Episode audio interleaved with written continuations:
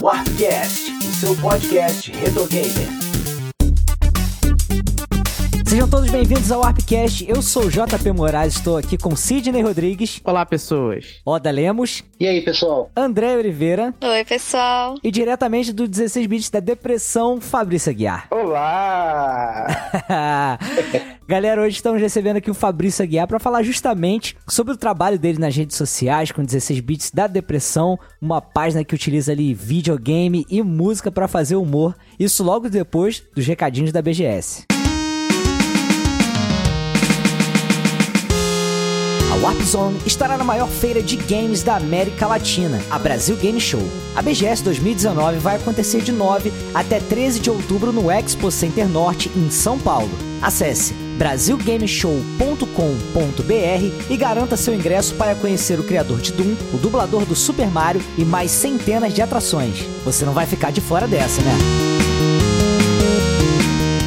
Pô, Fabrício, brigadão por ter aceitado o convite aí, cara. Eu sou um grande fã do teu trabalho aí há, há muitos anos. E é um prazerzaço te receber aqui, cara. Que isso, cara. Prazer é todo meu ser recebido aí por um time de profissionais gabaritados do ramo do videogame. Tô, tá longe disso pra caralho. Nem tanto.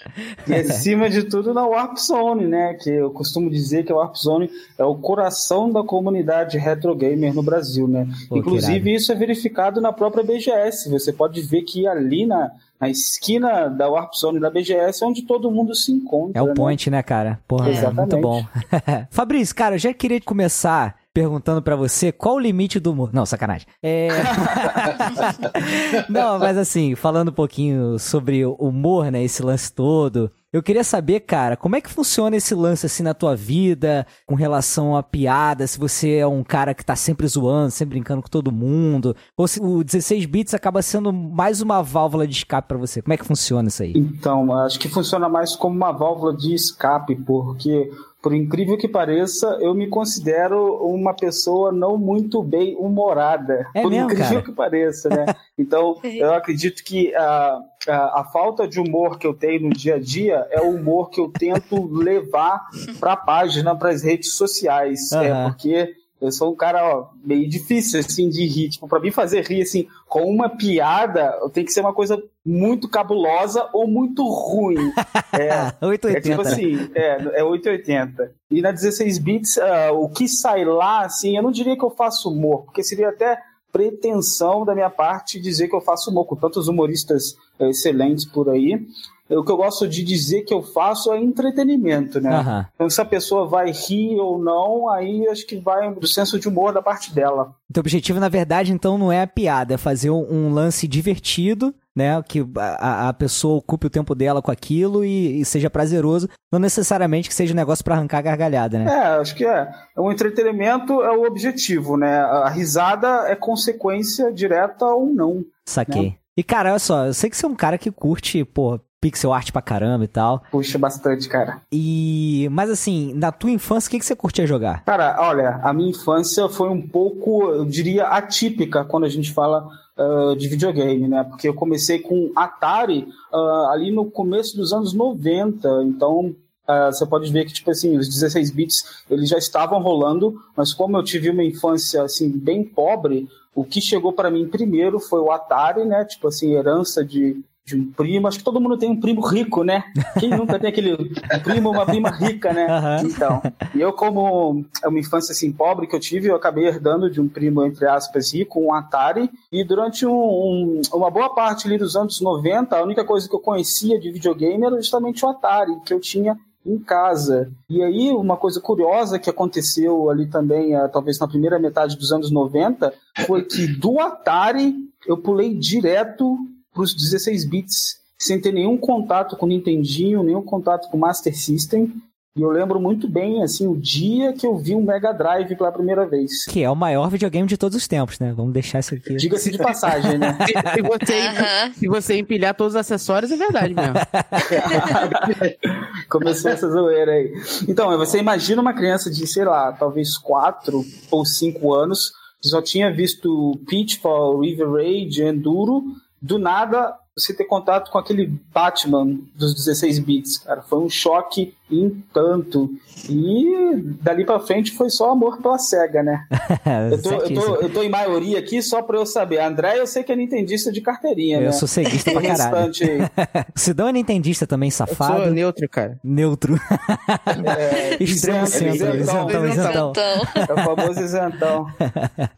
É, cara, mas ó, você falou um negócio aí sobre é, as gerações, né? Eu posso estar falando uma grande besteira, mas a, a impressão, assim, da vivência que eu tive, porque eu fui um cara que também eu tive nos anos 90 inteiro, eu só tive Master System e pulei pro PlayStation 2. A impressão que eu tinha era que não, não rolava muito negócio de, ah, qual é a geração do momento, e sim qual era o poder aquisitivo, né, cara? Porque até hoje se compra Master System, não sei se é uma visão só minha, né, cara? Mas acho que o mercado era, era muito dividido, assim, por qual o console que você pode pagar, né, também. É, exatamente, né? É, tem o nicho social que você está inserido, né? Aham. Conforme eu acabei de falar aqui, eu, como eu tive uma infância relativamente pobre, o que eu tinha contato era, era o Atari e depois de um bom tempo que eu tive contato com o Mega Drive. Eu pulei até a parte dos fliperamas, porque minha mãe sempre foi muito coruja, né? E quem é da quebrada aí sabe que, que os ambientes de fliperama não eram ambientes assim muito amistosos. Claro que tinham lugares e lugares, né? Sim, Mas sim. aí no ambiente de periferia era complicado. E como minha mãe era muito coruja, então ela acabou me protegendo e me privando dessa fase dos fliperamas ali ah, na metade dos anos, até a primeira metade dos anos 90. É claro que conforme fui chegando na adolescência, aí eu fui começando a conhecer King of Fighters, eh, Cadillacs and Dinosaurs e etc, né? SNK Aham. principalmente. Mas assim, um, um gabinete que tem um cinzeiro acoplado já, já Então, afasta né? qualquer um, né, cara? Já não quer causar boa impressão. É, pra criança não é muito adequada, né? Vamos Aham. dizer assim. Essa tem uma história parecida com a minha, né? Que meus pais me davam um videogame pra eu não sair de casa. Então, é uma coisa muito comum. Você é do Rio de Janeiro também? Sou do Rio, cara. Sou do então, Rio. tá de Bom, explicado. Então, a gente, a gente tem histórias parecidas, né? Eu sou do interior do Rio de Janeiro. E eu não Mas sabia não, é- cara. De onde você é? Eu sou de um condado longínquo e distante chamado Barra do Piraí. Ah, conheço. Eita. Fica assim, meio próximo à Volta Redonda, né? É o, é o que a gente fala aí, porque Volta Redonda é conhecido por causa do time do Voltaço, né? Sim, No sim. Futebol agora. Então, eu costumo falar que é uma cidade vizinha à Volta Redonda. Aham. E vem cá, cara, como é que surgiu a ideia de você fazer a página? Você trabalhava num cartório na época, né? Cara, exatamente. Então, a ideia surgiu praticamente desse ócio que eu tinha enquanto trabalhava com cartório, né? É, Eu tinha algum tempo livre durante o expediente, porque por algum motivo. Era interno o teu serviço lá? Ou eu tinha atendimento ao público, alguma coisa assim? Então, é, tinha um atendimento ao público que eu fazia assim, é, esporadicamente, mas Aham. eu trabalhava com protestos de título, né? Então é uma coisa que eu conseguia fazer praticamente em meio período de trabalho. E no- na outra metade de período eu só fazia alguns outros serviços assim esporádicos e me sobrava assim bastante tempo que eu tinha autonomia para estudar e para, né, coçar também, tá? Do ócio. E foi nesse período aí que eu resolvi é, misturar duas coisas que eu gostava, né, no momento ali, que era a criação de, de conteúdo e videogame. Eu resolvi criar conteúdo relacionado a videogame, né, unir o útil ao agradável. Isso foi ali por volta eh, de julho de 2016, e meados de 2016. Caraca, que irado, cara. Tu tem algum tipo de formação na área, assim, de design, animação? Tu foi, tipo, futucando mesmo, aprendendo? Cara, não tenho. Eu fui, eu fui no- na base dos tu- tutoriais mesmo de edição para aprender aos poucos. Caraca, o que, que você usa de, de software pra fazer essas coisas? Cara, no momento eu uso o Photoshop e Sony Vegas. Eu uso o Photoshop para animar Aham. e o Sony Vegas para compilar todas as animações Caraca, em um vídeo único. que trampo, cara. Nossa, que trampo, cara. Cara, é um baita trampo. É um trampo, eu diria assim, artesanal, né? Aham. Porque é praticamente pixel a pixel, quadro a quadro. Não, É. e o trabalho começa ripando o sprite, as coisas dos jogos também, né, cara? Ainda tem essa. Então, é, assim, por Sim. sorte, a maioria você consegue encontrar em assim bancos de dados ah, que os próprios usuários da internet eles upam, eles ripam, e eles upam, eles redistribuem. Uhum. Mas não é todo jogo que se encontra, né? Principalmente assim, jogo quando é mais hardcore tal, de Super Nintendo, de Mega Drive, a gente tem que, tem que ripar mesmo, quando é um jogo mais não tão conhecido, assim. Então, mas mesmo assim, cara, porque a gente vê no videoclipe que vocês fazem, meu, a animação é completamente diferente do, do sprite original, da, da, da movimentação dos personagens. É, o braço faz coisa diferente, né? Pô, toca bateria, guitarra. guitarra. é, é sensacional, Sim. cara. E é, tem todo o trabalho de manipulação que vai em cima do sprite. Então não é só pegar ele pronto. Realmente, algumas partes precisam ser redesenhadas. É. Aham. E quanto tempo tu demora mais pra fazer um clipe assim de música? Que eu acho que é, é o- a parada mais trabalhosa que você faz, né? É, é, também é remake, tipo remake de videoclipe de trailer de filme. Não sei se vocês chegaram a ver, por exemplo, o trailer do Aladdin, o trailer Aham. dos Vingadores. Eu refiz com gráficos de 16 bits e isso também é uma coisa que me culpa tanto tempo quanto um videoclipe. Mas aí, em média, assim, de tempo, eu diria que ah, um videoclipe de três minutos eu demore praticamente uns três dias trabalhando oito horas direto. Meu Deus. Então, umas Mas é 24 rápido. horas. Jesus. Não, é, mas você tá ninja, porque eu chutaria aí um, um- duas semanas, cara. Sim, é, mas isso é, é algo que você diminui o tempo de, de trabalho com a prática, porque os primeiros eu demorava aí semanas. Ah, sim, Eu, sim. é, Mas aí, Ah. conforme você vai pegando a prática, é Ctrl C, Ctrl V e pega os atalhos do Photoshop, aí fica um pouco mais, mais cômodo fazer. Mas aí são uns três dias, assim, oito horas ali sentado com a bunda na cadeira e nesse trabalho manual aí. Só você editando e os sprites e tudo. Infelizmente, por enquanto, somente eu. A ideia aí é no futuro ter uma equipe, quem sabe, não sei, talvez um estagiário, uma estagiária para me ajudar, mas até o presente momento aí, todos os 61 videoclipes que eu fiz, foi, infelizmente, sozinho. Jesus. Caramba, mano. sou muito desocupado, né? Pode falar. Nada, porra. Não, inclusive, cara, isso é o teu trampo hoje em dia, né? Você não trabalha mais em nada além do 16 bits, né? É, agora eu tô conseguindo dar um full time, porque com a 16 bits eu acabei abrindo uma produtora audiovisual, né? Uhum. tá? E, e hierarquia ela tá assim acima da 16 bits, porque com ah, essa produtora audiovisual que se chama Cria Bits, Uhum. a gente acabou anexando outras marcas. Entendi. Então, além da 16 bits, que é uma marca anexada à Cria Bits, nós também temos uma marca chamada Nintendista, que é a maior fanpage da Nintendo ah, nas redes sociais no Brasil. Olha só, o cara, o cara fala que é ceguista e tem a maior página da Nintendo no Brasil. cara. É porque, assim, como, como é uma produtora audiovisual, assim, que eu fiz com um sócio, então o sócio, ele já traz a parte nintendista, né? Aham.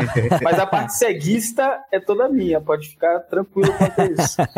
Então, basicamente é isso. Por enquanto, eu tenho tentado viver desse trampo aí que surgiu por causa da 16 bits. Aham. E a Cria Beats, cara, pô, eu acompanho também, vocês fazem um conteúdo de qualidade lá pra caramba, com notícia e tal. Vê com uma equipe pesada, né, cara? Tem o Vitor Milha do Planeta Sonic, você, a Sora lá do Central Pandora. Porra, foda demais o trabalho lá, cara. É uma equipe braba. Você já Aham. conhece, né? A Sora, muito querida de toda a comunidade, o Vitor também. E o site da Criabits está em boas mãos junto deles, né? Aham. É bom que você curte. Pô, curto demais, cara. E quando que você percebeu que, assim, a página ela tinha um futuro e ia dar pra você, tipo, fazer uma grana com ela, entendeu? Quando que foi a chave aqui, assim, que ligou na tua cabeça? De você poder largar o trampo e falar assim, não, vou me dedicar 100%. Então, é, eu tive esse, esse, vamos dizer assim, um lapso de ideia de que eu poderia monetizar a 16 bits foi com o próprio feedback da comunidade, porque muita gente, tipo, me procurava em box pedindo serviços de edição, pedindo serviços de divulgação, pedindo até por produtos próprios. Então eu pensei, opa, vamos unir o útil ao agradável, né? Quem aí não gostaria de sobreviver com o hobby, né? Só que é um, é um processo muito complicado, eu diria, porque você precisa sacrificar muita coisa para você sobreviver de um hobby. E você corre até o risco do seu hobby deixar de ser um hobby. Então você precisa, assim, eu diria ter um jogo de cintura para você não precisar vender sua alma, porque chega, É. chega muita, chega muita proposta do tipo você tem que se vender, você tem que é, deixar seus propósitos de lado para poder embolsar uma graninha que na maioria das vezes não vale a pena. Então você tem que ter um tato para saber o que vale, o que não vale, até que ponto eu estou disposto a ganhar para fazer algo ou para deixar de fazer algo. Então é um precisa de jogo de cintura, eu diria.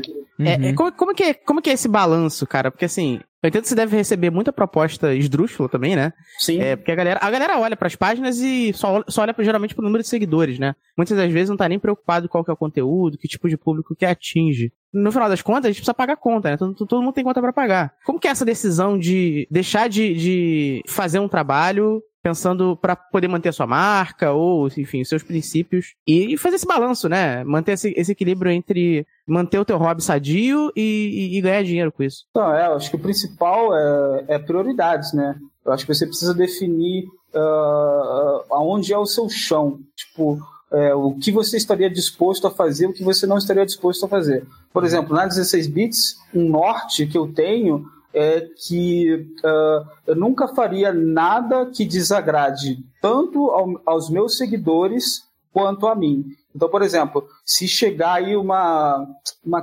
clínica de fisioterapia pedindo para anunciar na 16 bits, se for algo que não vai ser prazeroso para mim e com certeza não é, não é legal para os meus seguidores ali estar tá visualizando aquilo, então eu já tenho certeza que esse é um tipo de coisa que com certeza eu não iria fazer. Outro exemplo que eu dou é, por exemplo, uma figura carismática que iria anunciar o produto dela tinha a ver com videogame, tinha a ver com a 16 bits e é algo que eu faria numa boa porque o cachê que ele se predispôs a fazer era bom. Porém, era uma pessoa que, vamos dizer assim, estava bem manchada na comunidade retro gamer como um todo. Então, por mais que seria legal para mim, que eu iria receber uma grana, eu sei que não seria legal para o público. Entendi. Então, aí já é uma coisa que eu resolvi deixar de lado. Eu, eu sempre procuro a, a, a interseção que é uh, os interesses do meu público e os meus próprios interesses. Tipo, se não serve para os dois, então não serve para mim e é isso que. Eu não sei se foi muito bem essa sua pergunta. Não, não, sim, sim, né? É, é um cara tentando usar a sua boa imagem, né? Você é um cara que conquistou o público com muito trabalho ao longo do tempo, né? Tá, tentando. Meio que tentar comprar a tua imagem para limpar dele, né? É, eu não é. sei, não sei. É. Acho que é bom que ele tem essa preocupação, né? Porque tem gente claro, que não tá opa. nem aí, assim, ah, é, se é vantajoso para mim, eu vou fazer. É, a certo ponto, igual o Sidney falou, a gente precisa pagar nossas contas, né? A internet está é. muito cara no Brasil hoje em dia, né? Então, mas eu acho que é o seguinte, eu, eu, pelo menos eu penso assim, cara, enquanto eu tiver um arroz e um feijão ali na dispensa, eu acho que eu não preciso rifar minha alma, né? Para esse uhum. tipo de coisa, Sim. né? Mas também não julgo quem, fa quem faça, né? Porque às vezes está faltando o arroz e o feijão na dispensa e a pessoa precisa se sujeitar Sim, a esse tipo é. de coisa e eu acho que tudo bem. Uhum. Uhum. Cara, uma outra dúvida. É... Claro, a, a, página ela foi crescendo, crescendo ao longo do tempo, né? O mercado de retrogame, né? Ele se consolidou nos últimos anos. Que expectativa você tem pro 16 bits, pra criar bits? Porque você é, é, acha que o mercado de retrogame ele tá, tá estagnando já? Acho que nem estagnando, mas tá, tá se equilibrando agora, né? A gente sempre fala muito aqui, a gente já, já bateu papo com colecionadores, com muita gente. Ah, você vê que os preços, o acesso às coisas mudou muito no, nos últimos anos nesse mercado, né? Uhum, dos 10 e... anos pra cá, né, mais ou menos. É, cara, antigamente você comprava, você ia nas feiras e comprava videogame Super Nintendo de, de bacia, né? Hoje em dia, hoje em dia, é, bem é, mais, né? hoje em dia é bem mais caro. Mas como que você enxerga pro, esse mercado pro tipo de conteúdo que você faz, né? Você acha que em algum momento você vai precisar reformular? Ou, enfim, você acha que você tem um público grande ainda aí para atender? Cara, o mercado retro game eu acho que é, seria uma coisa assim, bem complexa da gente analisar superficialmente, uhum. mas é, costumo fazer um paralelo é com demanda de conteúdo e com demanda de produto. Porque produto do retro game, a gente vê que ela é praticamente uma reta em ascensão. Ela está cada vez ficando mais caro, os produtos estão cada vez ficando mais caros uhum. mais escassos, então, aquela oferta de, de, procura e demanda faz com que os, os preços subam assim linearmente. Agora, quanto à oferta, de, o, o, a, a, demanda de conteúdo, é algo que eu já não vejo assim em uma reta crescente. Eu vejo mais como uh, uma oscilação, porque tem períodos que a, a oferta, a demanda de conteúdo é alta e a demanda de conteúdo em outros períodos é baixa eu vejo isso refletindo no alcance das páginas que eu administro hoje, né? Então é algo assim bem complicado. E o que eu acho assim que, que empurra, que ou seja, que alavanca mais essa demanda por conteúdo retro game são as próprias empresas, né? A Sega, a Nintendo, a Konami, que quando elas lançam um reboot de alguma coisa, o assunto fica em alta. Uhum. Por exemplo, agora aí com a Nintendo uh, lançando esse Mario Kart para mobile. Não sei se vocês estão sabendo, o André sim, sim. com certeza deve sim. estar sabendo. Foi a primeira jogando, isso no Brasil. se, você, se você dá uma procurada no site, é tipo assim, os, os, o, os termos que são mais procurados uh, no Google, junto com o Mario Kart, também tem a procura do Super Mario Kart por incrível que pareça. Uhum. Então, Não, é verdade. Então, uh, o, às vezes, assim, talvez uh, por falta de conhecimento, a pessoa que procura um jogo acaba encontrando outro de Super Nintendo, né? E acaba lembrando ali, de repente até se, se predispõe a jogar. Uhum. Uhum. Mas aí, para resumir, o que eu acho, assim, que, que uh, a popularidade dos jogos retro games elas não, ela não está desvinculada com o interesse das empresas. Acho uhum. que se essas empresas chegarem junto, ajudaria a popularizar ainda mais. Uhum. E é claro que, que, tipo assim, a própria comunidade, a Warp Zone e nós mesmos, a gente também tem, é claro, um papel fundamental na popularização dos retro games mas eu acho que a gente não faz isso sozinho, cara. Se as empresas não chegarem juntos, se as plataformas não che chegarem juntos, a gente vai pro limbo, cara. Uhum. Eu me lembro de um, um, período, cara, pouco tempo atrás, quando lançou a, a Tectoy relançou o Mega Drive, né, cara? Caraca, como ficou em alta de novo papo sobre Mega Drive, se vai vir cartucho, se não vai, controle, não sei o quê. Então, cara, acho que realmente esses consoles mini, tudo isso acho que contribui, né, cara? Ajuda a criar demanda. Contribui né? bastante. Sim, porque assim, nós somos da, da geração que jogou na infância Super Nintendo, Mega Drive,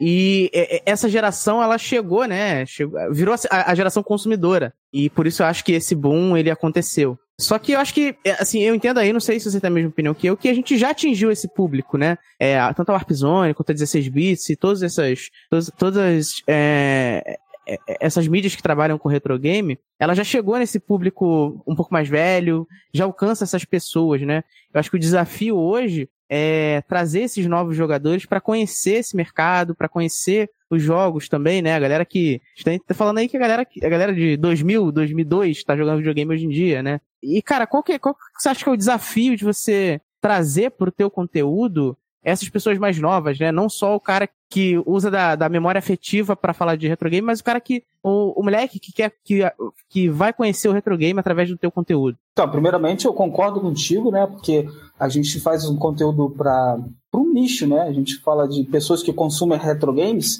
É, claro que ela é um nicho, né? E como todo nicho, ele tem um teto. e por incrível que pareça, às vezes a gente tem a noção de que a gente já atingiu esse teto. Tipo, cara, eu já alcancei todo mundo que gosta da comunidade. Igual, por exemplo, às vezes eu vejo na 16 bits o alcance ali de 1 milhão, 2 milhões semanais. E eu já estou um bom tempo só nesse 1 milhão, 2 milhões semanais. Então eu penso, cara, por que será que eu não estou crescendo? Tantas outras páginas aí de humor estão crescendo, de entretenimento estão crescendo, mas a 16 bits parece que ela está num teto. Por que será? Aí a gente entra nessa questão que você mesmo falou, né? De repente, cara, a gente já, já bateu tudo que a gente tinha que bater. A galera da nossa cidade que curte jogos, eles já estão ali uh, consumindo conteúdo, e agora o desafio é a gente pegar as gerações mais novas. E aí você me colocou no, no, numa sinuca de bico porque eu realmente não sei. Cara, eu acho que isso é muito um trabalho que se faz ali em casa, cara, entre quatro paredes, tipo na herança mesmo. Porque o meu sobrinho, ele tem 14 anos é, tudo que ele conhece de retro game foi por causa de mim. E eu, e eu acho, cara, se não fosse por mim, dificilmente iria chegar algo de retro game nele por conta dos outros jogos assim tão populares que temos aí, tipo esses Battle Royale da vida, Minecraft. Então a gente acaba, de certa forma, o retro game ele concorre com esses jogos assim tendência e eu sinceramente não sei como passar por essa barreira dos jogos tendência para mostrar para essa molecada, olha só, os retro games são legais ainda. Uhum. Eu não uhum. sei me comunicar dessa forma. Eu acho que quem soubesse comunicar dessa forma rapaz tem uma mina de ouro em, em mãos, cara. Você falou sobre o lance das empresas, né, tendo um papel importante, e eu tava pensando sobre isso enquanto você tava falando, cara, e não sei se vocês concordam, mas talvez essa onda de fazer remake e tal de jogos antigos possa ser alguma coisa que crie uma vontade do, do jogador mais novo de conhecer aquela franquia como um todo, né? Talvez crie esse fenômeno. Por exemplo, sai agora o remake do Final Fantasy VII. Aí a pessoa vai jogar e fala, pô, Final Fantasy legal, tal, isso aqui. Aí a pessoa fica tão fã e quer conhecer o resto da franquia né, e fazer aquele resgate, ou sei lá, conforme uns anos atrás que teve o Castle of Illusion, e é, pô, legal o jogo do Mickey, de onde que veio isso? Do Mega Drive e tal, e aí, pô, joga né, Quackshot, joga outras coisas também, entendeu? E talvez esse possa ser um caminho também, né, de remake. Cara, eu diria um caminho bem otimista da sua parte, talvez otimista até demais. Eu sou um pouco cético uh -huh. quanto a isso, tipo assim, igual a gente vai ter o Battletoads que vai sair aí para Xbox One, sim, se não sim. me engano, me corrija se eu estiver errado. Uhum. Então, ele é um jogo que ele vem completamente atualizado aí, principalmente aí para essa galera dessa, dessa nova geração jogar e eu sou um pouco cético se isso vai despertar o interesse sobre os jogos anteriores da franquia. Uhum. Eu digo o Battletoads como um exemplo, que talvez não seja o melhor exemplo, né? Porque os jogos anteriores são cruéis. Difícil, uhum. muito né? difícil. Mas assim, de maneira geral, eu sou um pouco cético quanto a isso. Adoraria que fosse verdade, né? Porque isso daí ajudaria com a repopularização dos retrogames, né? Ou com a popularização dos retrogames entre essa molecada jovem, mas eu não tenho certeza se isso funciona. Eu tenho uma opinião parecida com o Fabrício, porque eu acho que esses remakes, eles despertam a curiosidade sobre o próprio remake para esses jogadores, sabe? Eu não sei se o cara que... A gente tem agora o Link's Awakening, que a molecada tá pirando aí no remake do, do Switch, mas eu não sei se o cara vai pegar o jogo de 30 anos atrás para jogar, sabe? Se ele vai. É, não vai, tipo assim. Um Advent of Link, por exemplo. É, a mecânica, é. a mecânica é toda diferente, né? Uhum. Então você pega uma mecânica assim, uh, bem mais uh, palpável. Quando você, se porventura desperta o interesse pelo jogo anterior, você vai pegar uma mecânica completamente diferente, uh, o jogo vai fluir de uma maneira completamente diferente. Eu não sei se isso iria reter uh, o interesse da pessoa por aquele jogo. A gente pode ver que isso funciona ao contrário. Nem todo remake nos agrada, assim, falando como tiozão, tiazona, né? tipo assim, às vezes, por uma questão de, de mecânica diferente, a gente perde o interesse completamente no jogo. Eu acho que isso pode acontecer também entre jogadores tipo dessa nova geração quando pega um jogo mais antigo para jogar. É, é, um, é um movimento, né, muito parecido com o do cinema, né? Toda aquela quantidade de reboots, remakes que a gente vem tendo no que é normal do cinema, né? Muito mais que no videogame. Nem sempre desperta Aliás, interesse. Não, desde sempre, né, cara? É, desde o sempre. O Scarface que a gente conheceu já Sim, era um remake. né? é, é, é, então, é, é, era mais, é mais comum, né? Já é mais antigo. É porque agora que a gente, sei lá, o videogame é uma coisa muito nova. A gente tem, sei lá, 40 anos de videogame. Então, agora que a gente tá passando por esse movimento de refazer esses jogos. Mas, é, os remakes, não despertavam nas pessoas vontade de assistir o filme antigo, porque tinha uma outra linguagem para um outro público, é, uma outra forma de, de filmar, é, um outro estilo de filme mesmo, né? É, é ritmo. É ritmo, tudo, tudo era, era feito para aquela época, né? Então, o, o, próprio remake ele é feito para atender aquela geração, que é o que tá acontecendo com os videogames agora, né? É, a galera saturou. A gente teve uma época aí de saturar a franquia, tipo Assassin's Creed, Call of Duty, que era coisa que saía todo ano pra agora, enquanto não tem ideias, tantas ideias originais, a galera resolveu fazer, refazer os bons jogos, né? é, mas assim, é, eu não sei até onde isso pode, aí eu concordo com o Fabrício, eu não sei até, isso, até onde isso pode despertar o interesse das pessoas em conhecer os antigos jogos, né? Uhum. Acho que é... tem que ser na é. doutrinação mesmo. Ô, Fabrício, você, eu, eu gosto pra caramba dos 16 vídeos da depressão, claro, não só eu, todos os ouvintes aqui também. É, você, eu também acompanhava muito os caras lá de fora, que acho que é do Darkly, né? Darkly Beats. Darkly Beats. Você nunca pensou em fazer algo mais parodiável, assim, igual eles faziam?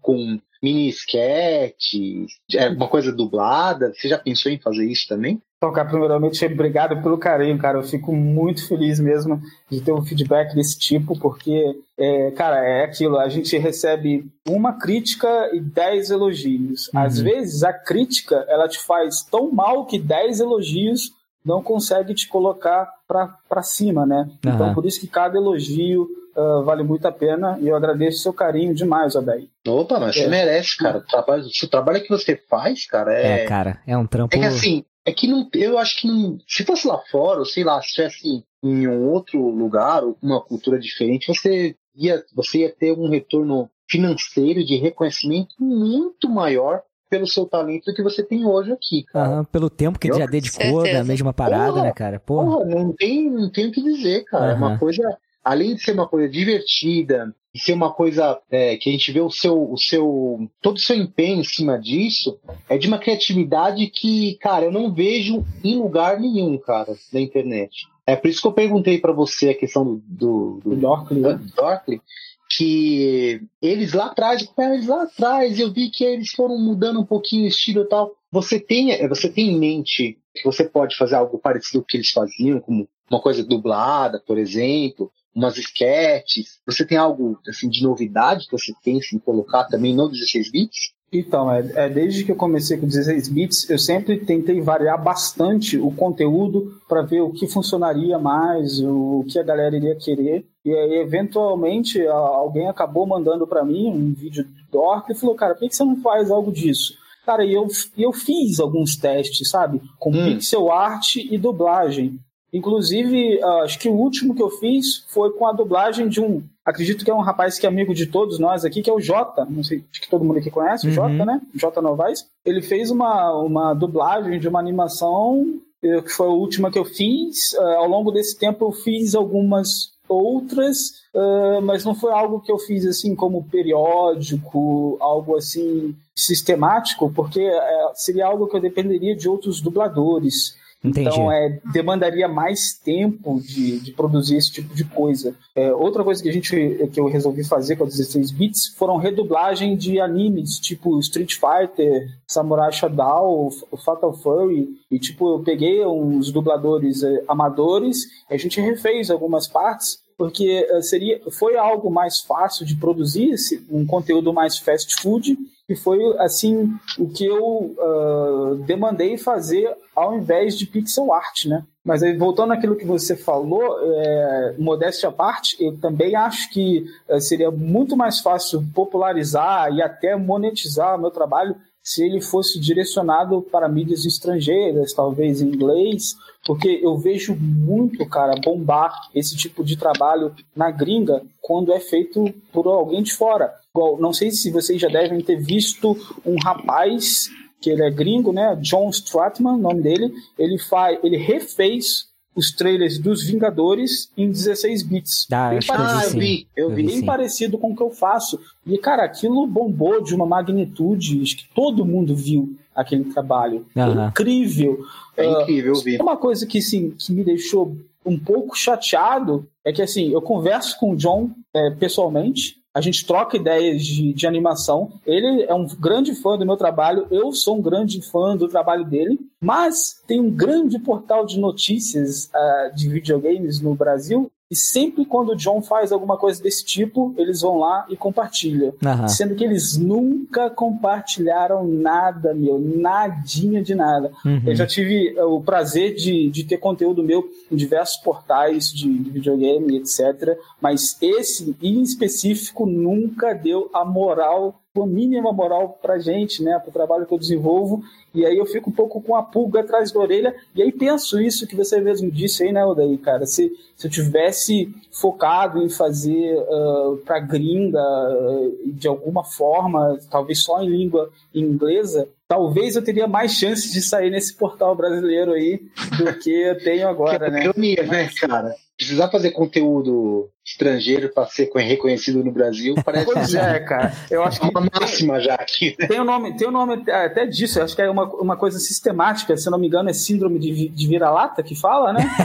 É, é isso aí. É? É. A, gente, assim, a, gente, não reconhece uh, o que a gente tem de bom aqui de nós mesmos. E a gente sempre procura no vizinho o que tem de melhor lá, né? Uhum. Você seria Sim. o café plantado no Brasil que vai pra gringa e volta com café importado, né, cara? Né?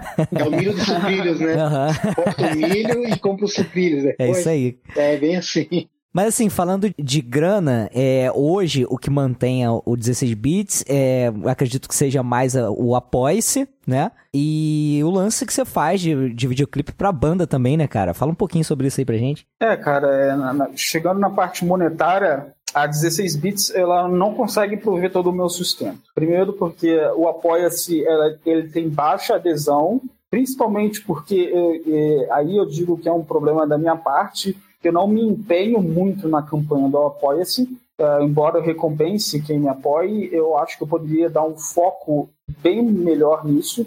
Então o Apoia-se ele entra só como uma pequena complementação de renda. Uhum. Uh, monetização direta de, de vídeos, eu diria que é praticamente nula porque como eu trabalho com músicas de direitos autorais, então é tudo reivindicado pelo Nossa. autor, uhum. a não ser no Facebook, porque o Facebook ele tem uma, uma política um pouco uh, mais aberta em relação à propriedade intelectual. Então ele entende que algumas paródias eu tenho sim direito de, de monetizar, só que aí entra um outro problema. Eu recebi sim, uh, tipo, acho que eu recebi mais grana de vídeo monetizado com o Facebook do que com o YouTube. Caramba, Esse, cara. Sim. Caramba. E muita gente não sabe que o Facebook ele tem uma ferramenta de monetização, de monetização de vídeo, né? É, eu já vi até algumas comerciais antes de vídeo do, do Facebook, cara. Já aconteceu Sim, comigo. é, mas não é, muita, não é qualquer página que, que utiliza esse recurso, né? Uhum. Então, durante muito tempo eu utilizei no Facebook e eu fiz uma graninha considerável até. O único problema foi que o Facebook ele me bloqueia por alguns motivos, que eu até vou comentar futuramente, e quando eu recebo três bloqueios, ele corta a minha Nossa. monetização por três Putz. meses. Caraca. É, então eu fico três meses sem poder monetizar vídeo. Inclusive, nesse momento aqui, eu não tô podendo monetizar vídeo. Caraca, então, que doido, cara. É complicado, né? Então, só, só para terminar a questão da, da, da, da, minha fonte de renda de criação de conteúdo, o Apoia-se ele entra só com uma, uma complementação. Uh, a monetização direta de vídeo é algo assim que, que não dá para depender, porque a plataforma, quando bem entende, ela vai lá e corta a minha monetização. Então, basicamente, o que eu consigo viver hoje é dos freelancers que eu faço, né? De pessoas que pedem serviços de edição e tudo mais e agora principalmente por causa da, da CriaBits, né, que foi uhum. criada a partir da 16 bits, porque com ela eu tenho alguns clientes fixos, né, que, que, que, fazem pagamentos mensal por pacotes de conteúdo que eu produzo para eles. Maneiro, cara. Cara, eu tive, eu tive, uma ideia aqui, mano. Ó, tô dando ideias de graça nesse programa. Porra, se fosse é, boa, tu vendia, ó. Já vou adiantar essa porra logo. É a, ideia, é a ideia de curso online, não, não é? Os curso online de retrobit, não. É. Oda Coach Conte. Coach né? Conte. Eu sempre vejo as paradas que você faz e falo, mano, se isso aqui tivesse, se isso aqui fosse uma tirinha numa revista impressa, ou em algo digital mesmo, sei lá, num portal, num site assim, eu acho que ia funcionar muito bem, cara. Aí eu começo a viajar falando, mano, se esse cara fizer um curta-metragem, é, nesse estilo 16-bit, bem a cara do, do 16-bit da depressão mesmo, Cara, parece. Então, cara, já... parece, parece até que você, você hackeou aqui meu computador, porque uma das, uma das ideias que eu tenho. Aí não seria com a 16 bits, né? Seria com a CreaBits a hum. gente fazer o primeiro curta-metragem em pixel art do Brasil. Aí, ó. É. Aí, meu, sou, vice, sou visionário. É, cara, e agora. Agora, agora eu corro o risco de não mais fazer o primeiro curta. Exatamente, cara. Eu já dei a ideia aqui, né? O Ada, o Ada zicou legal, né? Caraca, agora não, todo mundo vai ouvir. Só que nesse programa aqui, meu, não dá muita atenção para as coisas que eu falo. Entendeu? Às vezes um cara de fora e fala, mano, não, tem razão, você tem razão no que você tá falando. Então, eu vou, vou, vou torcer pra audiência desse episódio aqui ser bem baixa. Não vou nem divulgar nas redes sociais pra galera não tomar essa ideia de, do primeiro curta pixel. Não. Porque eu acho que seria algo bem bacana, cara. Porque assim, eu, eu, vejo poucos animadores independentes uh, no Brasil fazendo algo parecido. Uhum. Mas enfim, vamos ver, não vamos entrar muito nesse detalhe. Não, é, nem dá muita ideia, cara, que senão eu só vou acabar roubando. é. Não, mas tem que ter competência e não, eu acho que não é todo mundo que é, tem verdade. a competência que você tem, cara. Sinto muito. Pode falar qualquer coisa aqui no ar. É, para os caras, faz, caras fazerem algo para chegar no mínimo que, do que você faz, cara, os caras estão muito atrasados, cara. Não vai conseguir fazer. Com certeza. É, pixel art é um pouco mais complicado, porque pelo, pelo que eu vejo aí, os caras que são bons em pixel art, eles estão fazendo jogo, né? Uhum, sim, exatamente. É. Ele foca Os caras estão ocupados é, aí, fazendo o jogo. Né? E aí, agora, pra gente deixar um pouco a síndrome de vira-lata para dizer que a síndrome de vira-lata não faz parte de nós, vamos até divulgar um grande jogo aí que eu vi até que a Warp Sony fez uma grande campanha de divulgação, que é o jogo uh, Blazing Chrome, né? Sim. Inclusive, a gente recebeu o Danilo Dias aqui, que ele é um, o, o designer do, do jogo, né, da Joy Mesh. Porra, é, o jogo excelente, cara. Essa semana, essa semana, inclusive, aproveitando, teve o lançamento do manual do jogo, né? Sim, o guia Sim, oficial, então. cara. E o Danilo, ele, é, assim, é, acho que ele é o rapaz que eu mais admiro na questão de, de desenho de pixel art hoje no Brasil, fazendo jogo. Eu acho que é o Danilo. Coincidentemente, ou não, é, a CriaBits, ela agora produz um programa de TV é, local aqui em Curitiba, né? No, na TV Transamérica. Não sei se vocês já ouviram falar. Não, não é sabia que tinha TV não, que foda. bem local aqui no Paraná. Eles têm um programa de games que é semanal, chamado Planeta Games. E coincidentemente ou não, é, amanhã o nosso convidado no programa que vai ser exibido às nove e meia da noite é o Danilo. Olha aí, Danilo olha que legal. que foda. Eu tive a felicidade de poder convidá-lo de participar do programa e ele vai estar tá lá. Que irado. Depois isso vai pro YouTube, vai para algum lugar, cara? Sim, vai pro YouTube. É. Ah, então a gente vai deixar o link aí também Sim, na, na chega descrição. junto aí. Irado, cara. assim, é um programa que está em fase inicial, então assim, ele é um programa bem experimental que a TV Transamérica enxergou no, nos, nos retro games aí uma possibilidade de, de público interessante. Então eles estão colocando cada vez mais conteúdo do retro game na grade uh, dessa programação de games do canal. E aí eu já indiquei, cara, como a, a CriaBits agora ela está entrando como coprodutora do programa, a gente já logo indicou o Danilo do Blazing Chrome, né, que ele também é de Curitiba, para participar do programa. Foda demais, que cara. legal. e, cara, é, eu tenho a dúvida que é o seguinte, né? Você acaba. Eu sei que o teu trabalho é com entretenimento e tal, mas vira e mexe, você coloca alguma piada, algum lance de humor ali dentro do que você faz. Já teve alguma vez que você fez alguma coisa ali o pessoal não entendeu, ou entendeu algo completamente diferente e tu foi xingado, alguma coisa assim? Já precisou tirar algo do ar, cara? É, você pergunta hoje ou na semana? porque assim, é algo, é algo bem frequente, é algo é. bem frequente, né? É, isso ocorre é porque é, as, as diferentes plataformas, né, Twitter, Facebook, Instagram, elas conversam de forma completamente diferente, o público é completamente diferente. Então, por exemplo, o público público do Twitter, ele é um público assim muito sagaz em relação à ironia. Então você fazer uma postagem irônica no Twitter, às vezes roda super bem, você não tem nenhum problema. Fazer a mesma postagem irônica no Facebook, por exemplo, o que dá de, de gente que não entende, às vezes dá até alguns problemas cara, é incontável. E como eu tô com, assim, pouco tempo de dedicar conteúdo específico pro Twitter, específico pro Facebook, então às vezes eu acabo postando a mesma coisa em todas as redes sociais e às vezes por haver diferentes públicos, diferentes subnichos, acaba dando esses conflitos aí que você falou. Tem um exemplo específico de um tipo de post que ele é chamado shit post. Uhum. Ele é, que ele é uma postagem que ele é deliberadamente feito em baixa qualidade, às vezes, na maioria das vezes, contendo uma imagem autodepreciativa. Uhum. Então, quando eu posto algo deliberadamente depreciativo, em baixa qualidade, por exemplo, no Twitter, a coisa vai super bem, as pessoas riem, compartilham etc. Quando eu posto a mesma coisa no Facebook, o que dá de coach motivacional falando não se sinta um lixo, você não é um lixo, você tem talento. Se eu tivesse metade do talento que você tem, eu não estaria chorando, mimimi. Então, cara, é, eu acho que esse é um dos principais. Maravilhoso.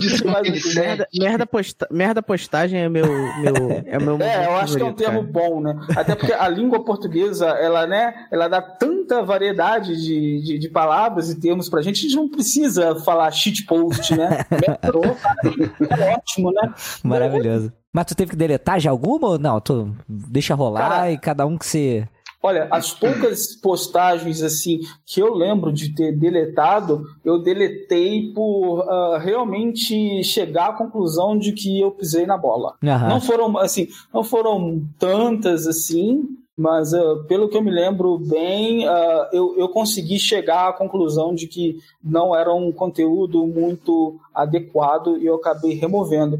Às vezes, sim, algumas, algumas dessas vezes foram assim com toques de seguidores é, bem, bem fiéis e bem solícitos que chegaram para mim, olha, cara, acho que você pisou na bola. E eu, não, cara, não tenho nenhum problema de, de, de revisar o meu conteúdo, de revisar ali um, o aspecto moral da postagem claro, para deletar. Pô. Uhum. E eu, com esse tipo de coisa, não tenho nenhum problema. Tem alguma publicação, assim, que você tenha muito carinho, assim, que tenha tido muita repercussão, cara? Rapaz. Cara, Ou a tem, tua tem favorita, uma, assim, é, algo assim? É, é, é, a primeira, é a primeira que vem na cabeça, ah. que é uma montagem que eu fiz com o jogo Sunset Riders. Esse é fantástico, uma, que era do filme. Uma né? refilmagem das, de uma das cenas daquele famoso pornô chanchada chamado Um Pistoleiro chamado Papaco.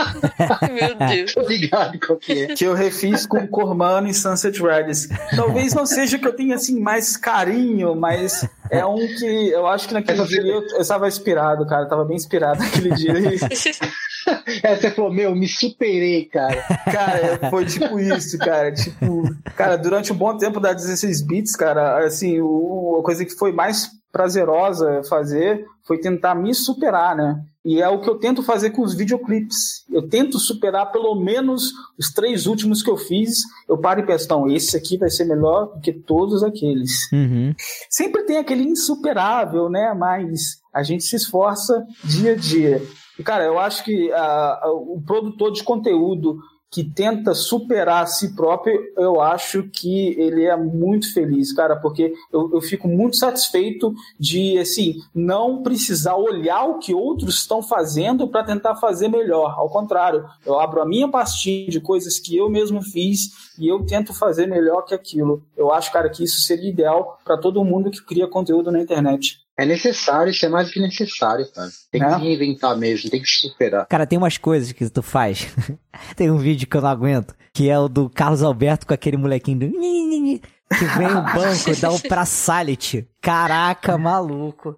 Quando eu vi aquilo, eu chorei de rir, cara. Igual o, o do Blanca é, né? atrasado no Enem também, que vem o Gandalf do nada e manda o Shall Not Pass. Caraca, maluco. Cara, aquilo ali, aquilo ali é uma zona, né? é, maravilhoso. Cara, cara, o que eu costumo dizer é que, tipo assim, o conteúdo que eu faço, ele é, ele é como se fosse um bolo, né? Uhum. São vários ingredientes que eu junto, eu bato na batedeira, bato no liquidificador, coloco na forna, enfio no forno e o que sair, saiu.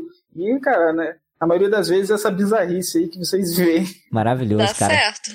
É isso que eu queria perguntar para você. Como que é o seu processo criativo, cara? Cara, é algo bem louco. Eu não diria assim que é improviso, porque não é, mas eu diria que é algo assim bem instintivo. Porque, por exemplo, quando eu vou fazer um videoclipe musical, a primeira coisa que eu faço é eu escolho a música que eu vou fazer e pronto. Eu não quero saber se eu tenho ideia para aquela música específica. Eu escolho a música e depois eu me viro para ter as ideias. Então, por exemplo, o último vídeo que eu fiz foi o vídeo do Michael Jackson, que eu quis fazer ah, algo. White, né?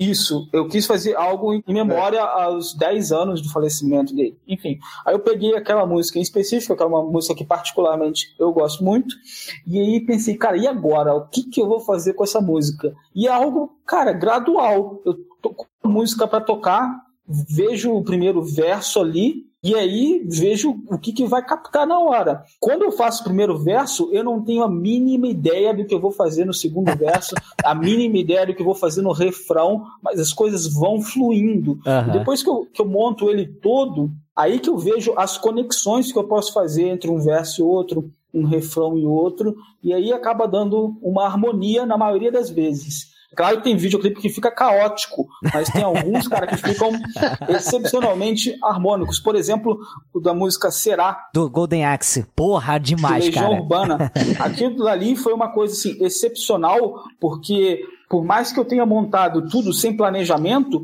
todos os versos e todos os refrões, eles se alinham em uma narrativa, Sim, cara. total, cara. E aquilo ali foi surpreendente.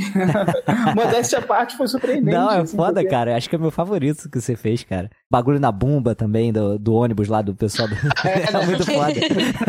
Isso é Vocês estudaram bastante antes desse podcast e Nada, fizeram o dever de casa. Nada, cara, acompanho, cara. Acompanho há muito tempo, cara. Pô, muito foda. Se tu puxar lá, cara, todo post tem like meu lá na, na 16. Pô, obrigado pelo carinho, gente. Obrigado mesmo. pra você ver o alcance que tem o seu, o seu trabalho, eu recebi da minha irmã, que não tem nada a ver de game, nada, o clipe do Quero Ver o Oco, mano. Caramba, ah, chegou, chegou no meu WhatsApp. Eu falei, caraca, mano, esse cara tá em todo lugar. cara, esse vídeo esse mesmo vídeo, não nada a ver. Esse vídeo específico chegou até na própria banda dos Raimundos, né? Caraca, é? maneiro. É, sim, eles compartilharam no perfil oficial deles, cara. Que louco, mano. É, eu já tive, assim, é, a felicidade de ser reconhecido por uh, algumas figuras que eu parodiei, né? Talvez o principal uh, exemplo seja o Vitas, né? Quem não conhece o Vitas, né? O mito russo. Uhum. então, cara, ele já, por diversas oportunidades, ele já, já compartilhou o conteúdo que eu fiz. E, Caraca, cara, eu acho demais isso. Bem bacana, cara. Muito maneiro, Muito cara. amarro.